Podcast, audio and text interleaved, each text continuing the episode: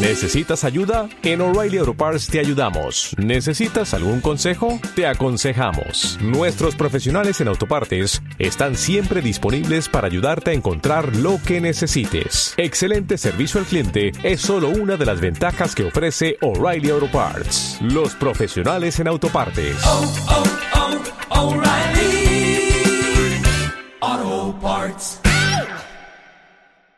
Buenas tardes. Muchas gracias por venir. Muchas gracias también, Antonio Piñero, por estar aquí. Sobre todo,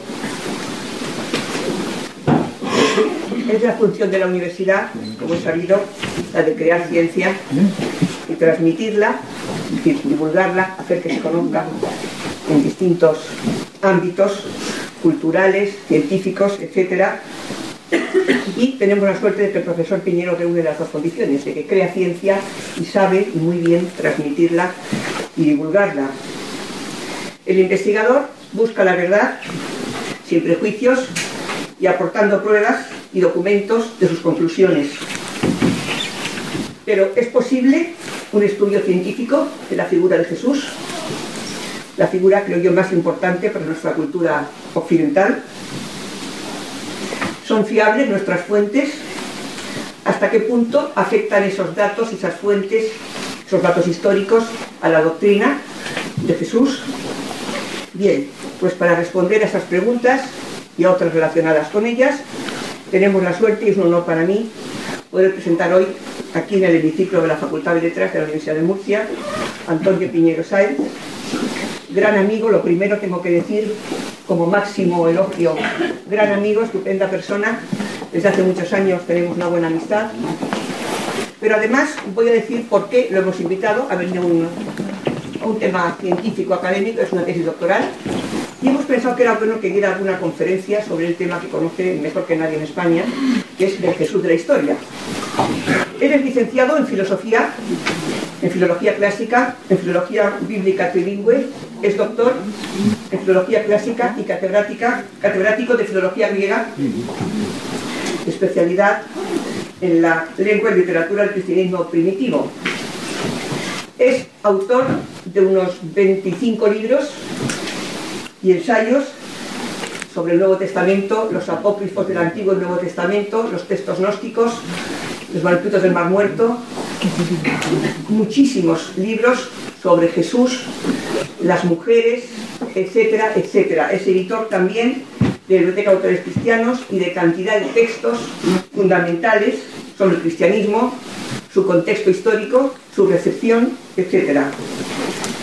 Además, es autor de unos 90 capítulos o más de artículos nacionales e internacionales de primera magnitud, es decir, de la máxima calidad, un largo etcétera científico, podríamos decir.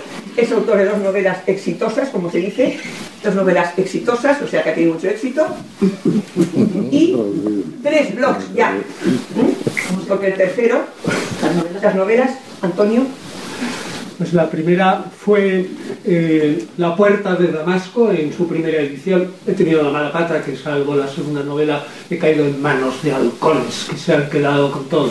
En la segunda edición y tercera se llamó Herodes el Grande y la segunda novela fue El trono maldito que estuvo 15 años metido dentro de, un cajón mío y luego se lo di a un colega que quizás conozcan ustedes, José Luis Corral, que ha escrito otras muchas novelas y entre los dos la rearreglamos, la publicó eh, Planeta, El Trono Maldito, en octubre y hemos vendido 10.000 ejemplares.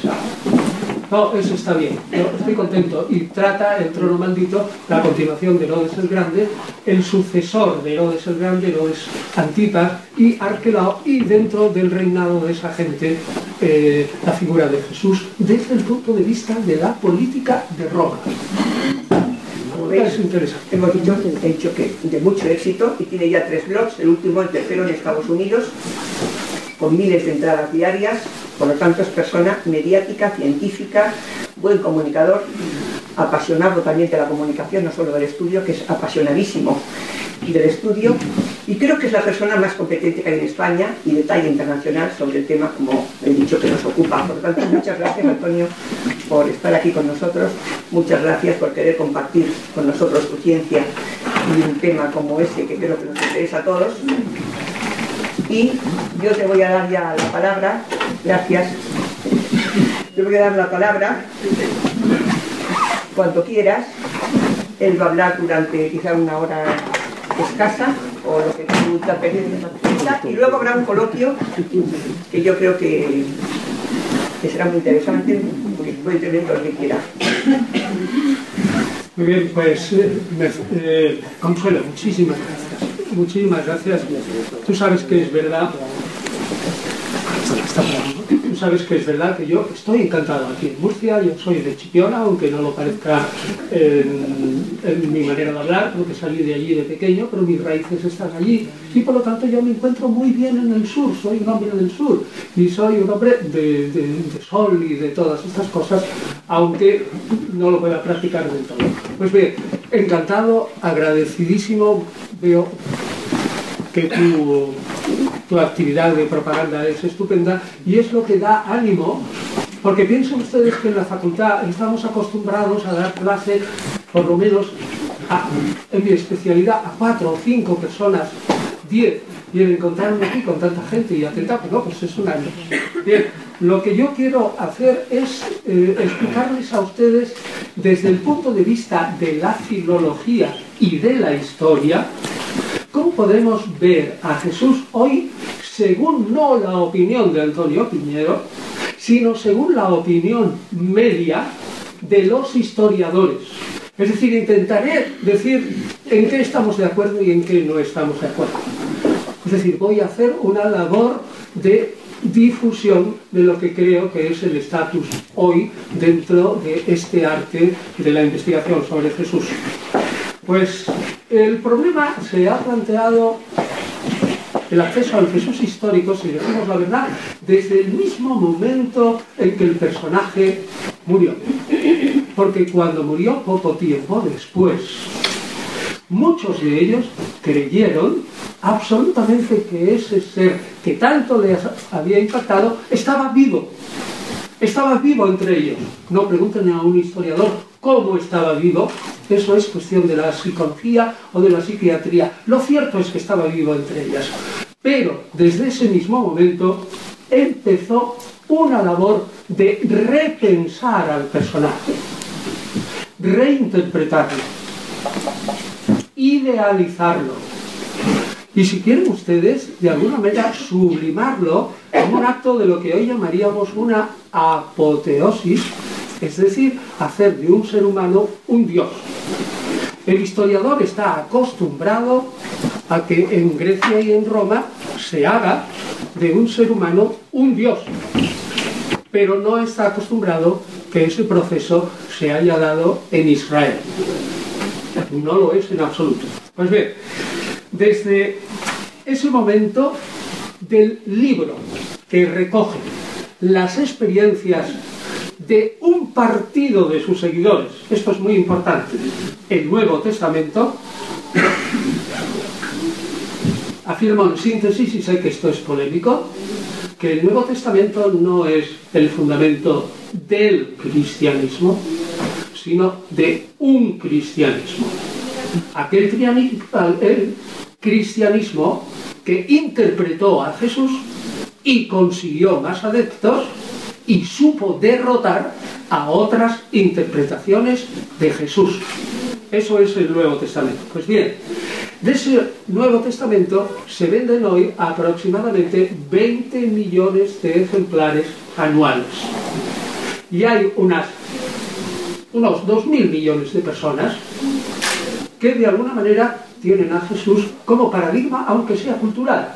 Es decir, ustedes pueden no creer en Jesús como Dios, pero sí que pueden tenerlo como un paradigma de bondad o un paradigma de un personaje interesante, un paradigma ético o de moral.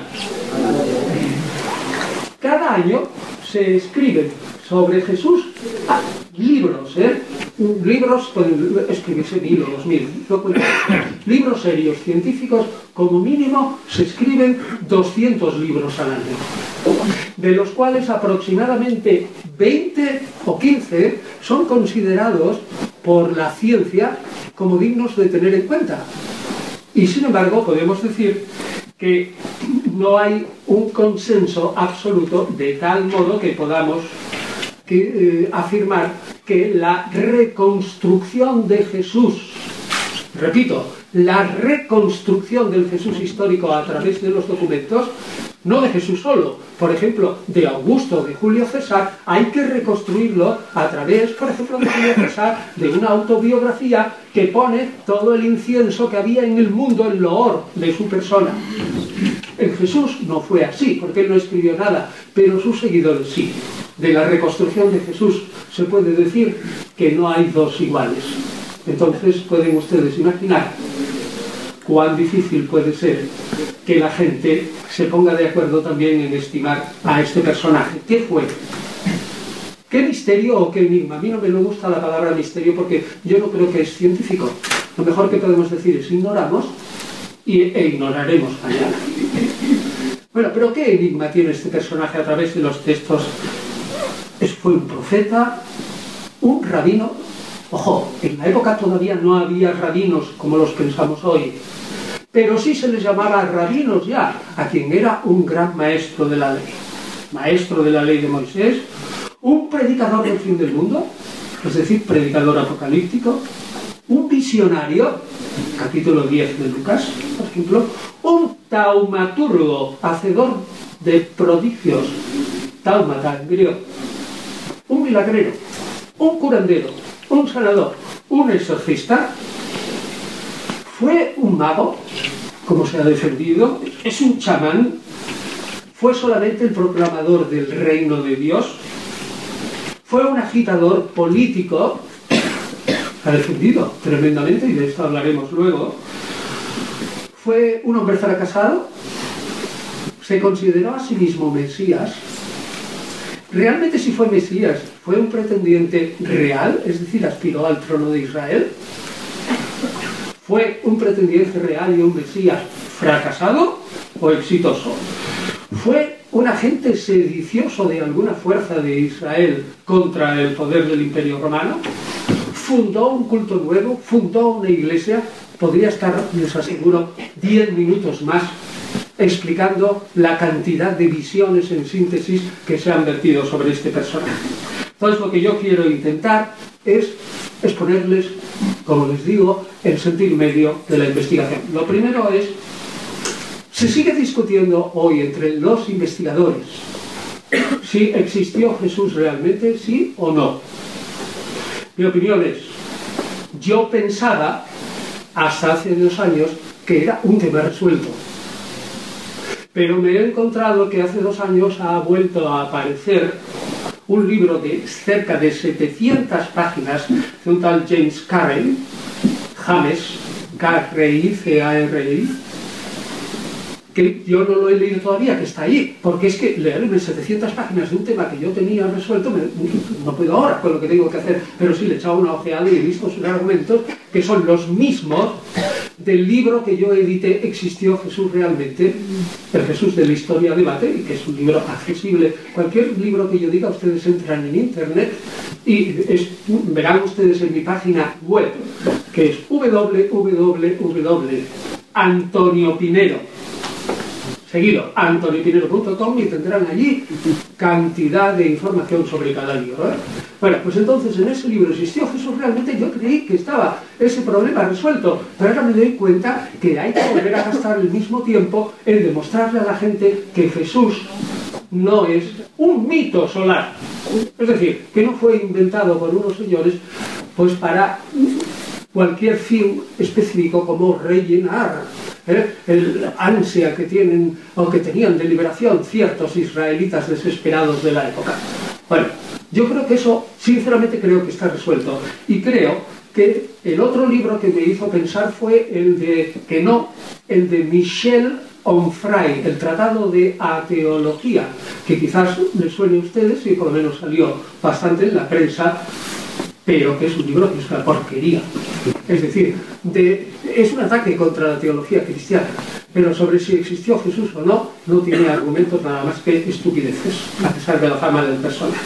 Yo creí que el último libro se había publicado en 1926 y era Carl Hermann Raschke, La negación de la historicidad de Jesús en el pasado y en el presente, publicado en breve. En breve. Mi idea que estoy repitiendo para sintetizar a lo que hemos llegado la mayoría es la siguiente. Si la gente fuera capaz de distinguir que en los evangelios no se pinta solo a un personaje, sino a dos, y que esos dos están mezclados, uno es Jesús y el otro es el Cristo, celestial. Si la gente fuera capaz de distinguirlo, se acababan los problemas. Se acabaron los problemas. Si yo acepto que un maestro de la ley, es decir, un rabino, que es un aspirante, lo peor que quieren ustedes desde el punto de vista político, sedicioso contra el imperio, vamos a admitirlo, que hay que discutir, y que fue un rabino fracasado. Triunfó Jesús en Galilea, pues no triunfó, no consiguió suscitar en las masas la espera que él sentía para que viniera el reino de Dios. Y al fracasar en Galilea tuvo que ir a Jerusalén, donde se metió en una gran trampa y en la boca del lobo. Es decir, este señor es un personaje que además si le añaden ustedes los brochazos que yo decía antes de carismático, sanador, y el exorcista encaja perfectamente dentro de la Palestina Israel del siglo I.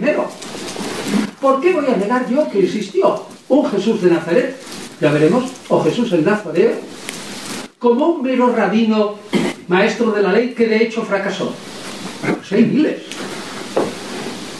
Ahora bien, si yo le pongo a este Jesús el predicamento del Cristo celestial, es decir, el Hijo de Dios real, fíjense, en ámbito judío, Hijo de Dios real, que viene a la tierra, que no se le ve, que predica, hace un montón de milagros, que muere en la cruz y es un sacrificio por todo el mundo, etcétera, lo que saben ustedes por la teología tradicional, y luego que sube a los cielos, está sentado a la derecha del Padre, yo, como historiador dentro de la universidad, tengo que decir, respeto infinitamente esa teología, que es lo que me enseñaron a mí desde pequeño, pero no deja de ser teología, no es historia.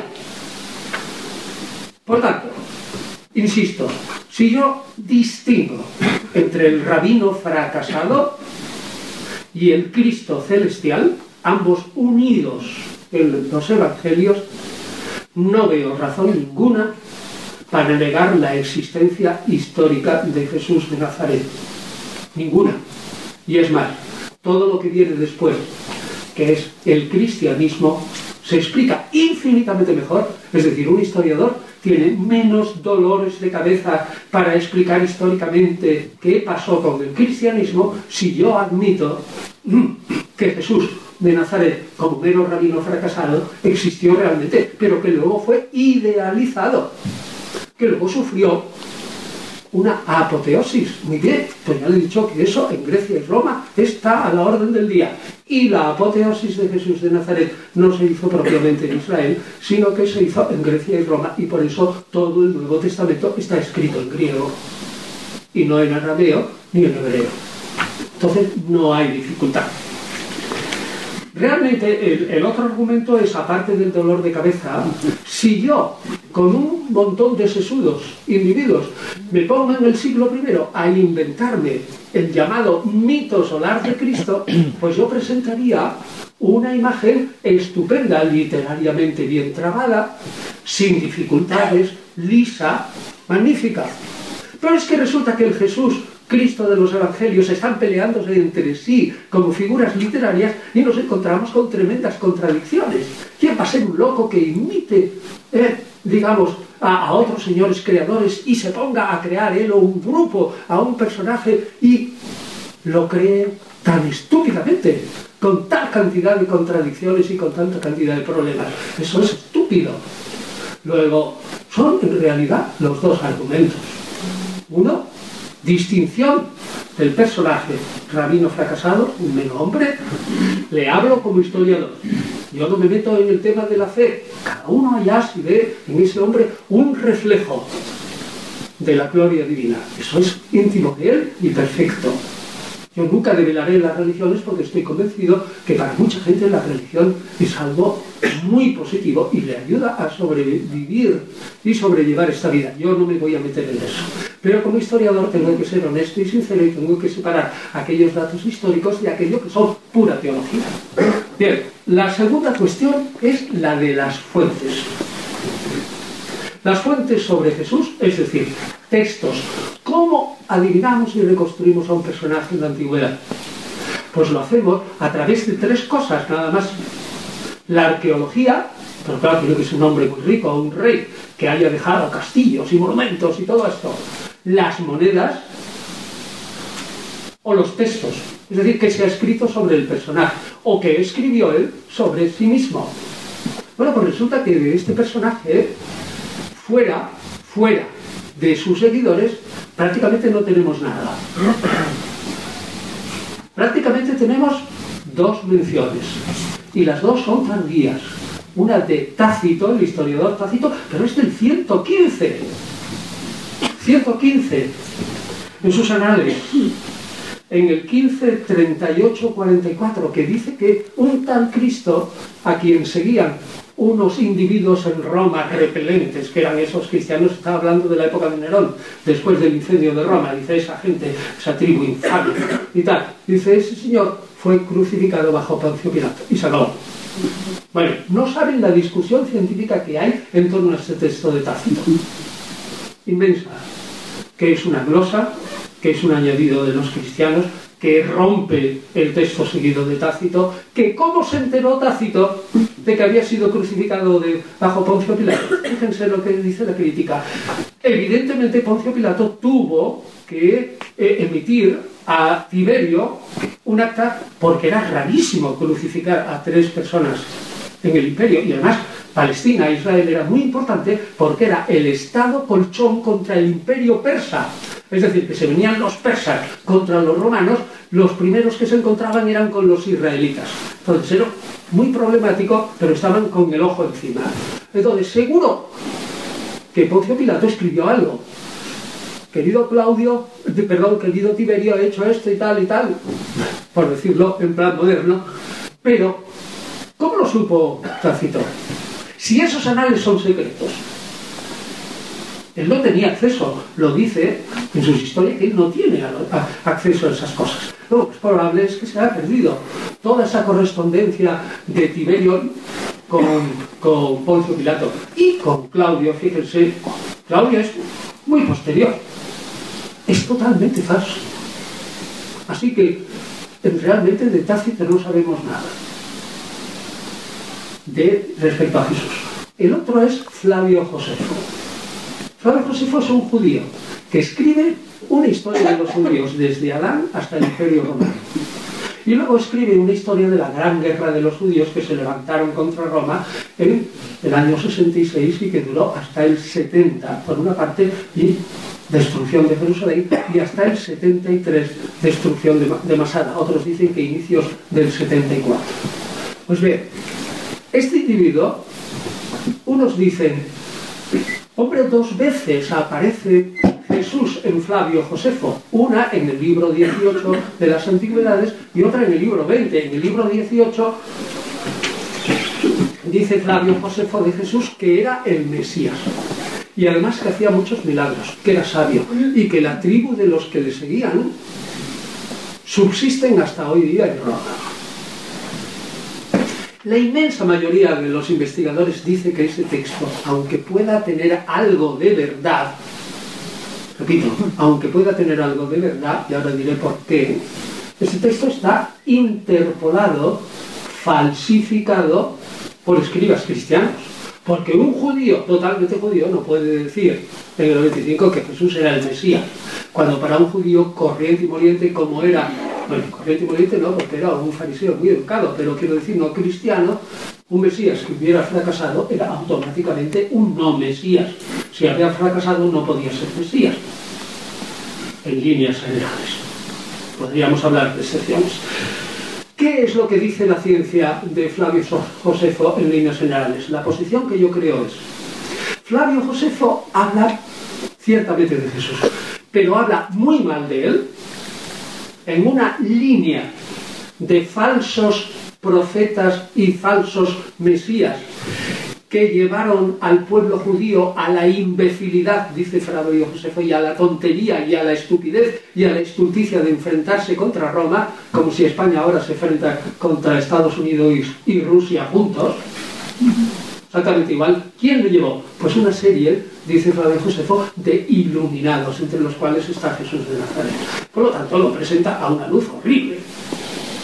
La mención como tal, en la línea en la que está, pues es probable que sea de Flavio Josefo. Ahora, que luego el contenido haya sido manipulado por cristianos, está claro. Pero piensen ustedes,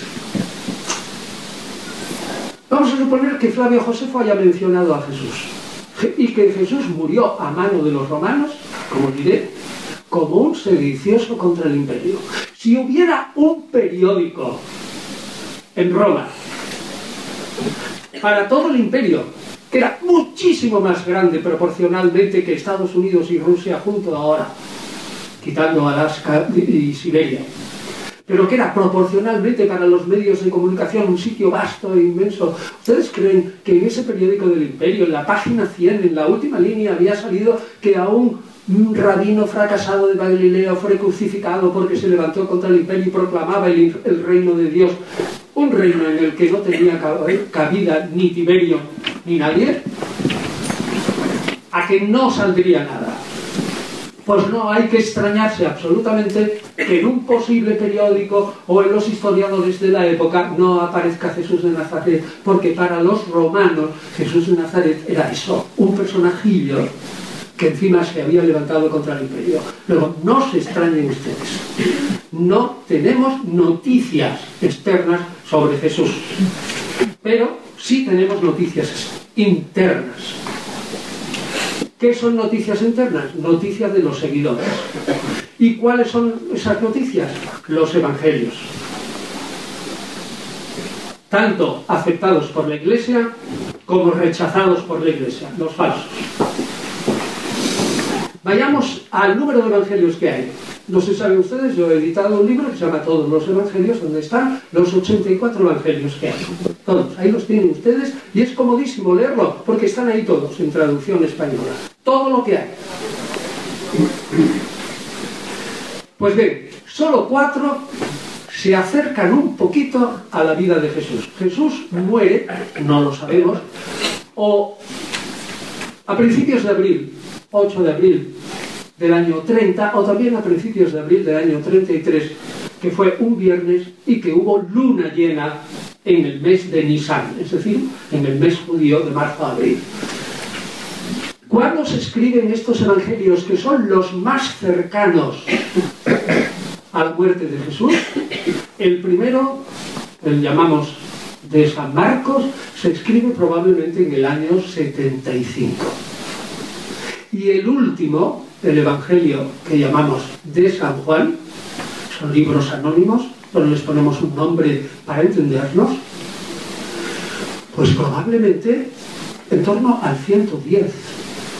100, 110, 115, varía la mente de los historiadores.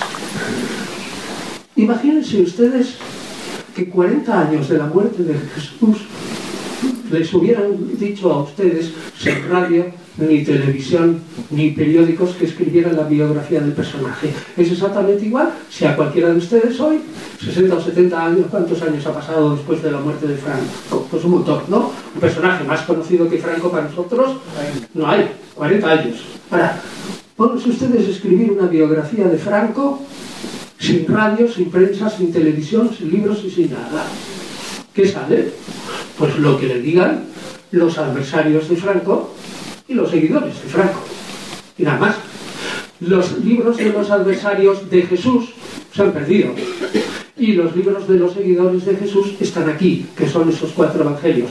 Pero no hay ni una sola página, ni una sola página de estos evangelios que hayan escrito, hayan sido eh, eh, escritas desde el punto de vista de un historiador, por interés, por el hecho mismo de Jesús, por saber la historia.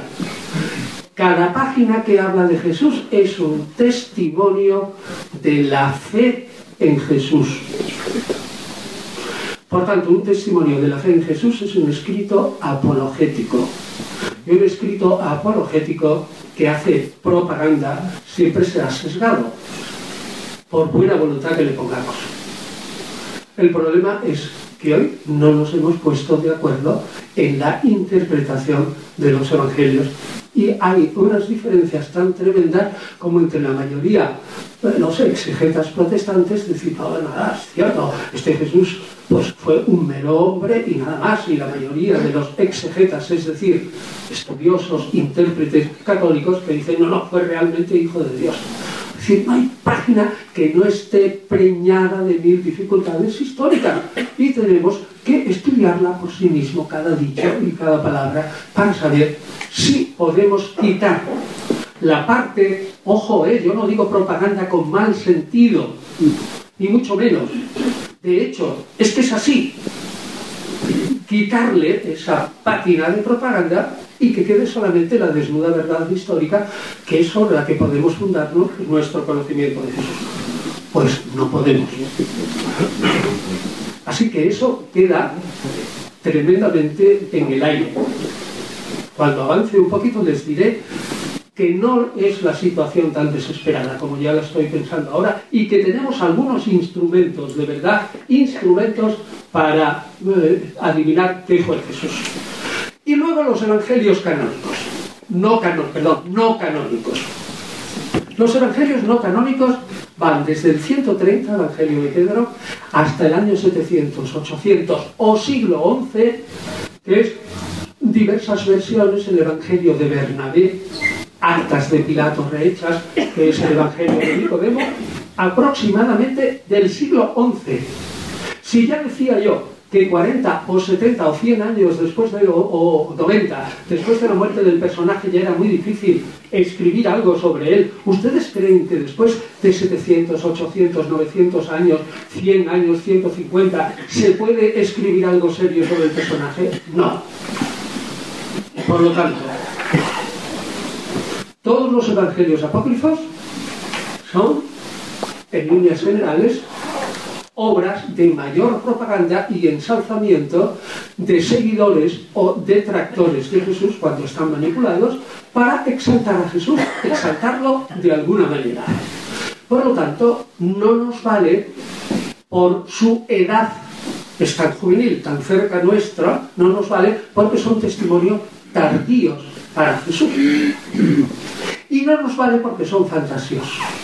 Así que todas esas cosas que vean ustedes por ahí de evangelios, con que si los evangelios gnósticos, que son todos a partir de mediados del siglo II, salvo uno, el evangelio copto-gnóstico de Tomás. El evangelio de Tomás en edición científica, ojo, no confundan con ese evangelio con otro que se llama del pseudo Tomás, filósofo israelita, que no son nada más que cuentos del niño Jesús de pequeñito. No, el Tomás copto, escrito en lengua copta, en la lengua de los faraones en Egipto del siglo IV, en la versión que tenemos, aunque, como conservamos algunos, algún fragmento de papiro, el original pudo ser en griego, pero en el siglo, mediados del siglo II. Salvo ese un poco que tiene algún dicho de Jesús que puede ser auténtico, lo demás es desde el punto de vista histórico, permítanme que les diga, es basura, no vale para nada. Así que cuando vean por ahí, e insistiré sobre ello, que si el caballo de Troya, que si viene Jesús eh, y ya ve con un ovni y todas esas cosas, que si Jesús en Cachemira, que si a Egipto y todas esas cosas, y empiezan a poner eh, como fundamento evangelios presuntamente hallados en arameo y una nueva Biblia del 1500, etc. Todo eso es bazofia. Eso no vale desde el punto de vista de un historiador. Eso no entra dentro del ámbito universitario, eso no se considera, y digo universitario independiente, es decir, que allí lo mismo hay católicos que protestantes, que ortodoxos, que ateos, que, que de todo. Es decir, me refiero al ámbito científico. No se puede hacer caso de esas estupideces. Bueno, otra cosa. Libros que pretendan darle a ustedes, como el citado Caballo de Troya, o como otro sobre María Magdalena, la historia real, real de Jesús. Es decir, quiero leer esto para que lo diga con toda exactitud. Fecha exacta de su nacimiento y muerte. Aspectos muy precisos sobre su familia y parientes cómo se llevaba con ellos exactamente, cómo creció, dónde ejerció su ministerio, qué aspecto tenía, si era feo, si era guapo, si era alto, si era moreno, si era rubio, cómo le consideraban los de Santander, qué humor tenía, qué comía, qué le gustaba, hasta qué punto tenía amigos, no era amigos, era solitario. Todo eso son reconstrucciones absolutamente sin ningún valor. Sin ningún valor. Por lo tanto, no tenemos más remedio que para reconstruir al Jesús histórico, no tenemos más remedio que ir a los evangelios aceptados por la Iglesia, aunque leyéndolos críticamente. Ahora bien, dificultad. Y uno a lo que decía antes, si afirmo yo que todos los estudiosos a través de los evangelios aceptados por la Iglesia, cada uno tiene una imagen de Jesús, no me extraña que vengan sobre todo los de la Iglesia Católica y diga, mire usted, a mí me dejan frío tantas reconstrucciones históricas y científicas y universitarias sobre Jesús, porque como ustedes no se ponen de acuerdo totalmente, pues yo tengo que basar la fe de mis fieles en algo que sea absolutamente serio. Y entonces cogen, y la mayoría de los prebostes eclesiásticos dicen, a la porra con las investigaciones históricas sobre Jesús, y me fío en el Jesús que me han transmitido durante 19 siglos. Lean ustedes simplemente los evangelios. Es que leer simplemente los evangelios es imposible, porque como les digo, están llenos de problemas y contradicciones. Es imposible. Pero en fin, esa es una opción. Científicamente, ahí estamos en un callejón sin salida, porque la, la fe como tal a las reconstrucciones históricas de nosotros no les hace ni el menor caso. Bueno, gracias a la investigación, sin embargo, no perdemos las esperanzas. Hay sistemas para ponerse los cuatro evangelios canónicos y mejor ponérselo en cuatro columnas.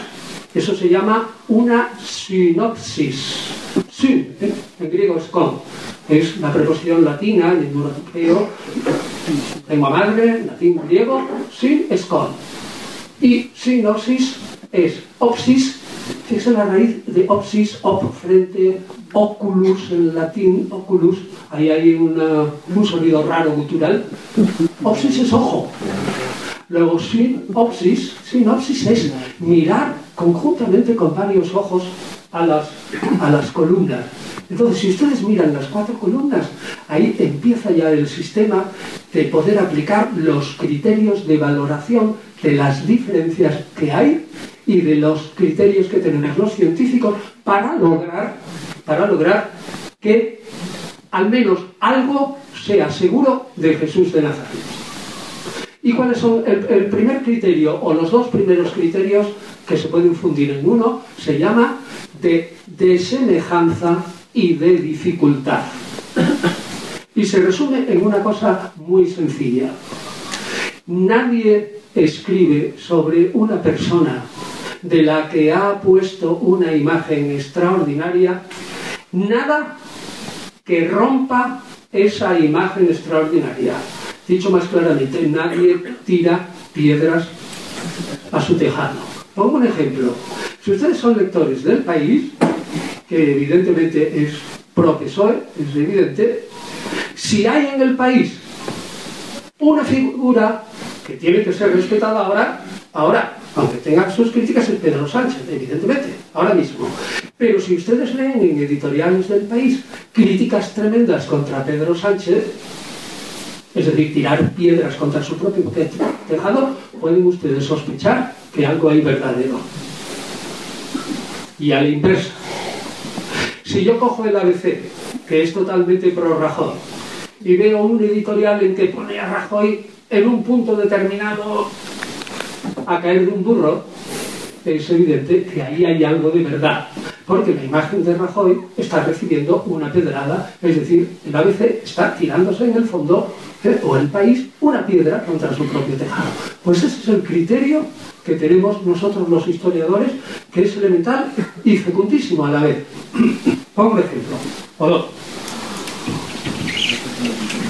Ustedes saben por Mateo 11:29 que Jesús dice, según Mateo, yo soy manso y humilde de corazón, venid a mí, todos los que estáis agobiados, que yo os aliviaré porque mi yugo es suave. Es decir, presenta a un Jesús manso, humilde, pacífico y todo eso. Pero si ustedes ven en el Evangelio de Marcos, después de dos curaciones, a un Jesús que se enfada tremendamente. Un Jesús violento. Un Jesús que acepta, pero tampoco corrige que sus amigos pidan que caiga sobre Corozaí y Besaida el fuego del cielo como Gomorra y Sodoma porque no les han recibido. Un Jesús que coge el látigo y fustiga a los señores que están vendiendo en el templo, etc. Vamos a ver. Esos detalles de un Jesús que se enfada, de un Jesús que es de un carácter fortísimo, no tiene nada que es un Jesús que coge el látigo, que es un Jesús que les dice, oye, ahora es el momento de tener el que no tenga espada, es que estamos en un momento difícil, venga a su técnica y compra una espada. Eso no encaja. Luego lo más probable es que el Jesús manso y humilde de corazón sea en todo caso solo una faceta y otra faceta del Jesús histórico se fuera un hombre tremendo. Y además a priori tenía que ser así. Un señor que se enfrenta de hecho al imperio romano proclamando el reino de Dios tenía que tener unas narices, por no decir otra cosa, que eran impresionantes. Luego la imagen de un Jesús punto de un personaje fuerte es muchísimo más verosímil históricamente que no la de un Jesús manso, dulce y de mantequilla. No. Otro ejemplo. Si yo, por ejemplo, estoy en el siglo segundo y ya se ha difundido entre los seguidores de Jesús la imagen de un hombre Dios que jamás cometió pecado, como dice San Pablo, nunca, jamás cometió pecado, ¿eh? que fue el hombre, el único que se vio libre del pecado de Adán y que está arriba como Dios, sentado allí a la derecha del Padre. Y resulta que leen ustedes en todos los evangelios que Jesús fue bautizado por Juan Bautista. ¿Para qué era ese bautismo? Eso sí lo sabemos por Flavio Josefo. Era para la remisión de los pecados. Entonces ustedes dicen, anda. Entonces, si Jesús fue a recibir el bautismo para la remisión de los pecados, o una de dos, o era un pecador y aceptó eso, proclamó sus pecados, recibió el agua lustral y fue el signo, el bautismo de que Dios le había perdonado. O bien otra posibilidad, Jesús fue un farsante. Él era impecado, impoluto e hizo una farsa delante de todo el mundo porque no explicó a nadie, no dijo ni una sola palabra. Y resulta que recibió un bautismo que no debía de haber recibido porque era Dios. Por tanto, el bautismo es un hecho, explíquese como se explique, absolutamente seguro de la vida de Jesús. ¿Por qué?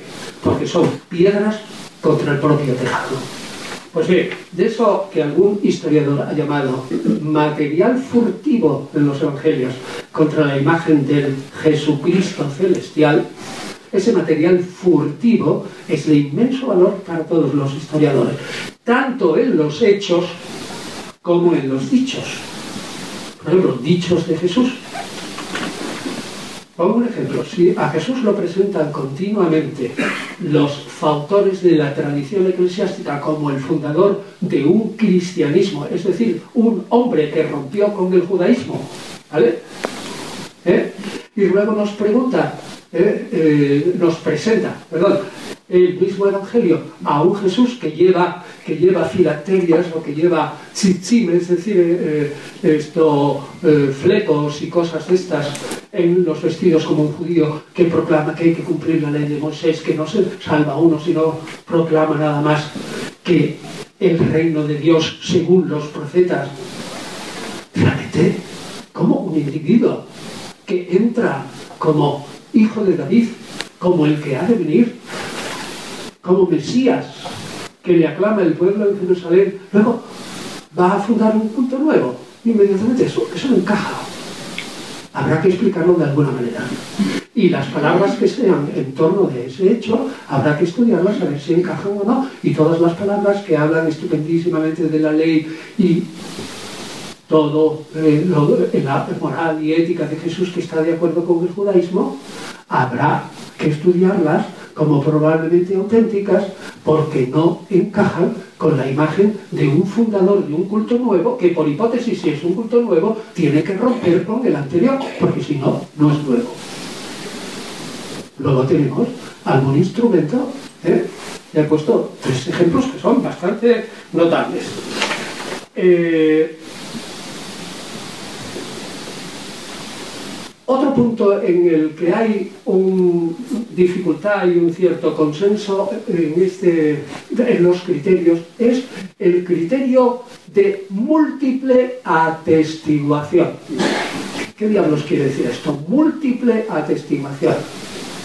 Si un dicho o acción de Jesús está atestiguado por los cuatro evangelios o por otras fuentes que sean independientes de ella, difícil, o por diversos estratos dentro de los evangelios que pueden considerarse independientes. Me explico, estrato de dichos, de discursos, estratos de amenazas y, y disputas contra los fariseos, estratos de discusiones sobre la ley, estrato del reino de Dios.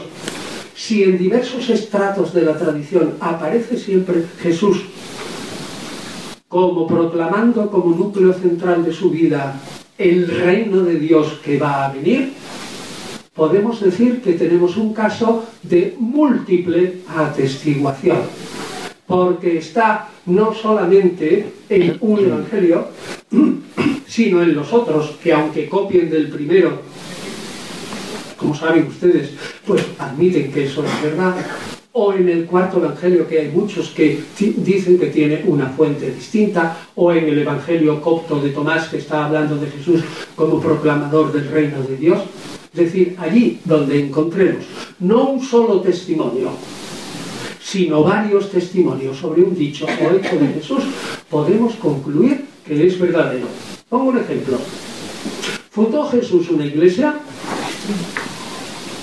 Solo aparece en un evangelio en el de Mateo, en el capítulo 16, del 16 al 18. Tú eres Pedro y sobre esta piedra, etc. Solo aparece en un evangelio.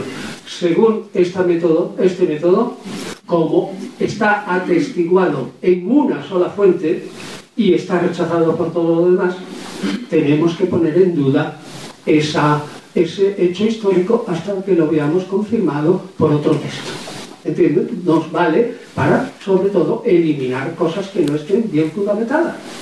Y por último, procedemos los historiadores por el criterio que se llama de plausibilidad. Lo plausible. Si yo a base de ese criterio de dificultad, de, tirarse la piedra al tejado, de la múltiple atestiguación, ¿eh? yo eh, veo que hay otros hechos de Jesús que son coherentes con la imagen que me voy formando a base de esos pequeños detalles, pues diré, no está bien testimoniado, pero es coherente. En principio voy a admitirlo como histórico. Es decir, tenemos herramientas filológicas para no desesperarnos, para no caer en un escepticismo radical. Y en esto estamos de acuerdo prácticamente todos los investigadores. Incluso aquellos que forman parte de un grupo mío que trabaja, que está editando el Nuevo Testamento, que son escépticos radicales, Sin embargo, caben dentro del grupo porque aunque digan que son escépticos radicales, no lo son. Admiten algunos hechos y dichos de Jesús como verdaderos. Ya tenemos una base de mínimos sobre la que ir montando la figura de Jesús. Y fíjense, la figura de Jesús se monta a base de aproximadamente 26 o 27 piezas, no más. 26 o 27 piezas. ¿Dónde las pueden encontrar ustedes? En un libro del que hablaré ahora, que se llama Jesús y las mujeres, al principio, publicado por Trota. Ahí está la lista de 26. Con esas 26 piezas podemos hacer una imagen de Jesús que no es una catástrofe para la historia, que nos deja tranquilos, que es verdad que es una, rasca, una raspa de sardinas y que nosotros la tenemos que rellenar de algo, pero es que algo es algo. Algo tenemos ahí. No estamos desesperados. Y en eso estamos Otro. No hay consenso en Jesús si nace en Nazaret o en Belén. Ninguno. Dos evangelistas en pro de Nazaret y dos en pro de Belén. Lo más probable, en todo caso, es que naciera en Nazaret porque el nacimiento en Belén. Lo más probable, y ojo, el historiador dice normalmente lo más probable, quizás es posible, y se fundamenta en hipótesis. Te haciendo un paréntesis. Y las hipótesis nunca son certezas. Hipótesis es hipótesis humildemente y nunca son certezas. Por eso yo digo, quizás nació Nazaret. ¿Por qué? Porque hay científicos actuales, y aquí se ha roto el consenso, en que creen que Nazaret no existió hasta el siglo IV. Yo no soy de esos porque tenemos argumentos eh, arqueológicos para demostrar que es una entidad que está habitada desde aproximadamente el neolítico. Y si era un pueblo de 40 o 50, mil, de 40 o 50 familias, pues no tiene por qué ser nombrado en ninguna parte. Hay un cierto consenso, fíjense qué raro, incluso entre los historiadores católicos, en que Jesús nace en una familia normal y que tuvo hermanos naturales. Hay consenso. Y no lo digo yo. El libro de John Peter Meyer, el, jesuita tan aplaudido y tan editado por el editorial Verbo Divino, tiene un apartado sobre los hermanos de Jesús y ahí dice que la hipótesis más probable es esa. ¿Por qué? Porque la hipótesis de los hermanos de Jesús en sí no dice nada a propósito de la virginidad de María antes del pacto de Jesús. La iglesia primitiva le interesó únicamente que el nacimiento del héroe Jesús fuera espectacular, virginal, procedente de Dios. Pero a toda la iglesia primitiva, hasta el siglo IV en líneas generales, no le importó nada lo que hizo María y lo que hizo José o lo que hicieron José y María con su matrimonio y que tuvieron otros hermanos. Si leen ustedes el Nuevo Testamento, aparecen diez textos o más que no se pueden traducir por primos. Aparte que el griego tiene, y sale en el Nuevo Testamento, palabras para primos y palabras para hermanos carnales. Y se emplea siempre esa palabra. Pero no es un consenso absoluto, pero se va formando ese consenso. Como les dije antes, hay consenso en el bautismo. Y este es muy importante. Si ustedes examinan las palabras primeras de Jesús, según Marcos y según Mateo, cuando proclama la venida del reino de Dios, que como dije antes es el núcleo de la proclamación de Jesús, de la predicación de Jesús, verán que son exactamente iguales que las palabras de Juan Bautista. Conclusión.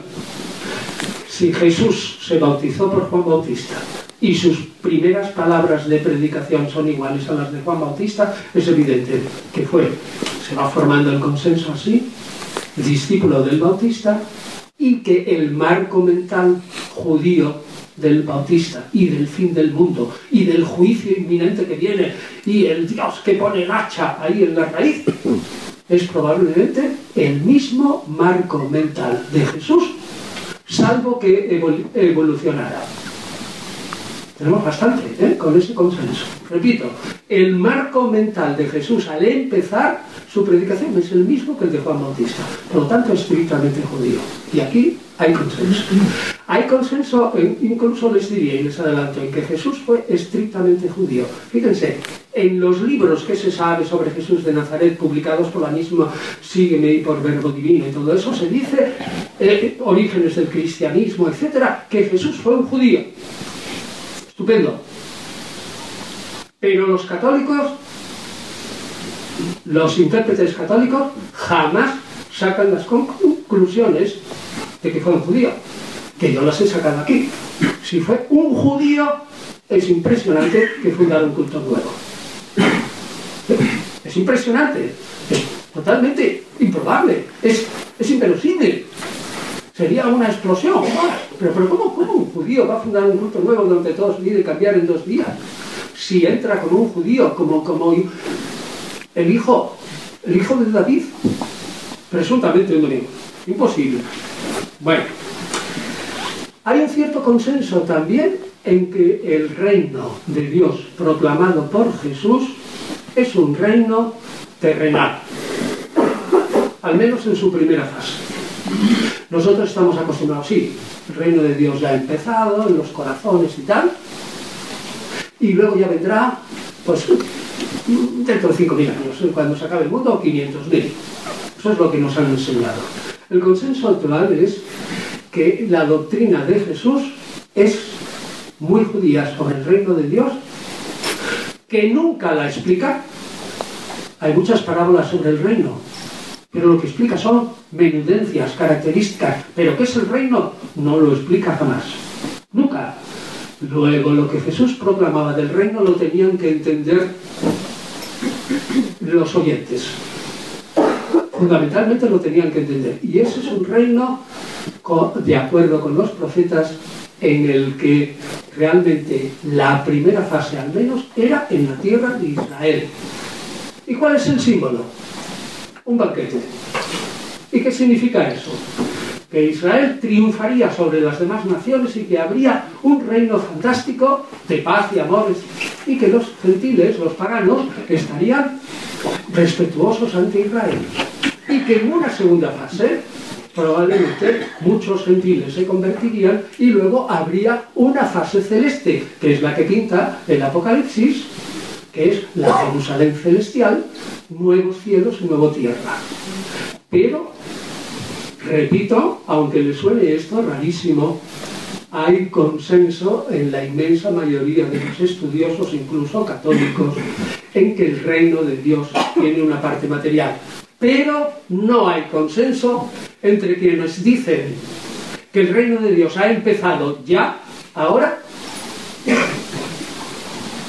y empieza en los corazones y se desarrollará con el tiempo, y entre lo que decimos, el reino de Dios no puede empezar ahora ya, un sí es no es, sino que hay más datos en los evangelios como el Padre nuestro, venga a nosotros tu reino, que es el reino una entidad futura, algo futuro que va a venir no ha empezado ya. Ahí no hay consenso. Los católicos suelen decir, el reino de Dios ha empezado ya, y muchos de los protestantes y científicamente se suele decir, el reino de Dios no ha empezado, sino que es una entidad futura. No hay consenso sobre la ética de Jesús, la moral de Jesús. Si ustedes ven, la moral de Jesús tiene dos partes. Una, como he dicho, la moral de lo que llamamos el Antiguo Testamento, el Decálogo, la ley de Moisés. Y otra moral para aquellos que van a entrar en el reino que dice, no tienes honrar a la familia, no trabajes, vende todas tus, sino dedícate a proclamar el reino de Dios y vende todas tus posesiones, no cultives, no hagas nada, dedícate, que todo eso se te dará por añadidura. Si ustedes cogen estos tres preceptos, declinación absoluta de la familia, eliminación del trabajo, eliminación de los bienes materiales, es evidente que ninguna sociedad puede vivir. Luego, probablemente, probablemente esa ética de Jesús estaba dirigida solo a algunos de sus seguidores que deberían, según Jesús, como él mismo, dedicarse totalmente a preparar a la gente para la venida del reino. Ahora bien, la diferencia en el consenso está en que unos investigadores dicen que esa es una ética que murió con Jesús, cuando Jesús acabó su vida sobre la tierra, y esa es una ética para algunos de las órdenes religiosas, etcétera, que sigue hasta hoy día. Por lo tanto, esa ética de Jesús se prolonga hasta hoy. Ahí cada uno opina lo que le parece. No hay de acuerdo en esto, no quiero insistir en la faceta de la personalidad de Jesús, porque se discute todo, absolutamente todo. Ni siquiera se acepta que Jesús pensara de sí mismo que él era el Hijo del Hombre, como había proclamado el profeta Daniel. Es decir, un Señor que vendría desde las nubes del cielo hasta la tierra. Unánimemente casi se cree que eso es una interpretación de los evangelistas y que Jesús lo que dijo cuando habló del Hijo del Hombre era una expresión aramea que quiere decir este ser humano. Pero no hay consenso. Pero la personalidad de Jesús se discutirá hasta el final. Tampoco se ha logrado ningún consenso sobre la última cena, la Eucaristía. Lo ven ustedes. Los católicos van a un lado, los ortodoxos se parecen con los católicos, los protestantes no tienen interpretación de la Eucaristía con la transustanciación. No hay consenso cómo interpretar la última cena. Mi opinión es que la última cena naturalmente fue una cena de Jesús, pero que la interpretación, sobre todo de los católicos, en mi opinión, procede de San Pablo.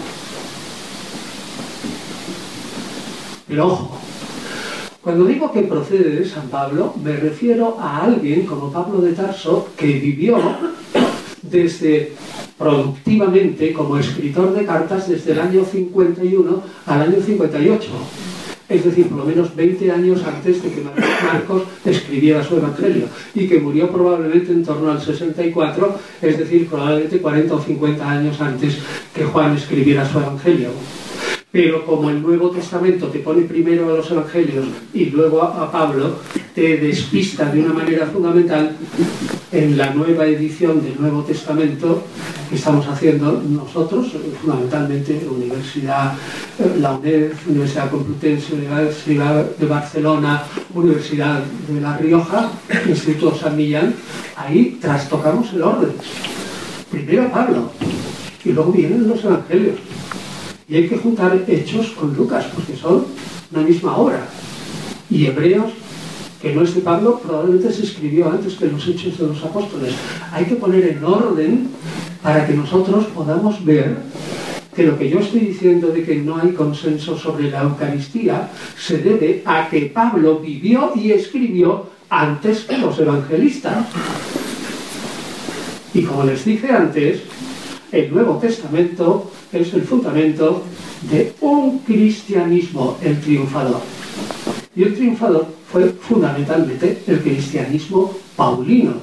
Así que no es extrañar que haya muchos historiadores independientes que estemos de acuerdo que esa interpretación de la Iglesia Católica hasta hoy no procede del Jesús histórico, sino que procede de la visión directa de Pablo sobre la última fe sobre el estado civil de Jesús no hay consenso, ni puede haber, ni habrá. Si fue soltero, viudo, casado, si vivió con María Magdalena o con Salomé, como dice el Evangelio de los Hebreos, Jesús eh, y el Evangelio de los Egipcios, incluso el Evangelio de Tomás. Pues resulta que Salomé al menos fue una de las mujeres de Jesús y otra María Magdalena, así que Jesús fue por lo menos digamos ni hagan caso de esas cosas. Son cosas de los evangelios posteriores y hay que entenderlos en clave espiritual, como dije antes. María Magdalena y Salomé no son más que las discípulas predilectas del Cristo resucitado. No hay ningún trato carnal. El que quiera saber más de esto, lea Jesús y las mujeres. De todo. Ahí están todos los textos. Todos. Hasta el siglo III, en que Jesús trata con las mujeres, valorados y sintetizados al final en unas conclusiones. Así que no se fíen nada de eso. Y el motivo de la muerte, con esto acabo, empieza a haber un cierto consenso en ver a Jesús un sedicioso político. Incluso entre los católicos. Es decir, que el rabino fracasado, al final al menos de su, de su vida, fue convencido por sus discípulos más violentos y aspiró realmente a ser rey mesiánico de Israel. Pero inmediatamente le cortaron los pies, la cabeza y las manos, la cruz, ¿no? Porque Poncio Pilato, en Judea, y Herodes Antipa, sucesor de Herodes el Grande en Galilea, no podían admitir, como dije al principio, que alguien proclamara la venida de un reino de Dios donde no cabe ni Tiberio, ni Poncio Pilato, ni Anás, ni Caifás, ni todos los comerciantes griegos y romanos que hay, ni la estructura que dominaba. No cabe nadie de eso. Esa fue la causa de la muerte. Suele, suele ya aceptarse. Y realmente, incluso en la mayoría de los escritos católicos, se dice que la muerte de Jesús tuvo una motivación política. Que luego se interpretara como el Mesías, etc., es otra cosa. Y por último, ¿fue Jesús fundador del cristianismo? Pues no. Eso es imposible. Es más, ni Pablo tampoco. ¿Por qué?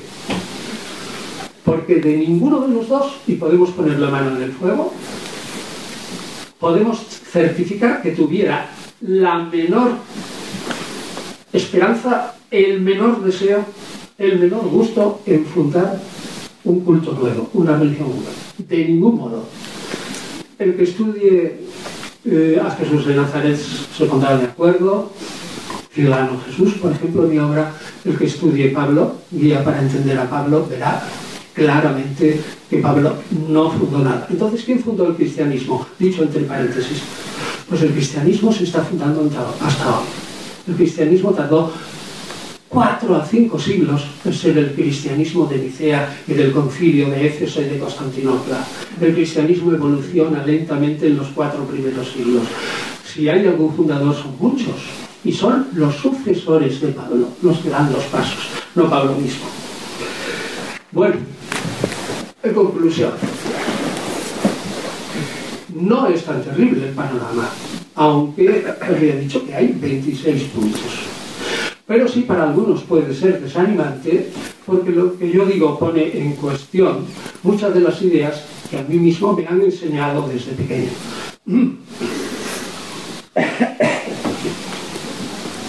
¿Qué pensar entonces? Pues yo diría, el que tenga un ámbito científico metido dentro de su cabeza y un interés científico, pues intentará fundamentar la figura de Jesús sobre los resultados de la historia, pero siempre será algo, algo que se, que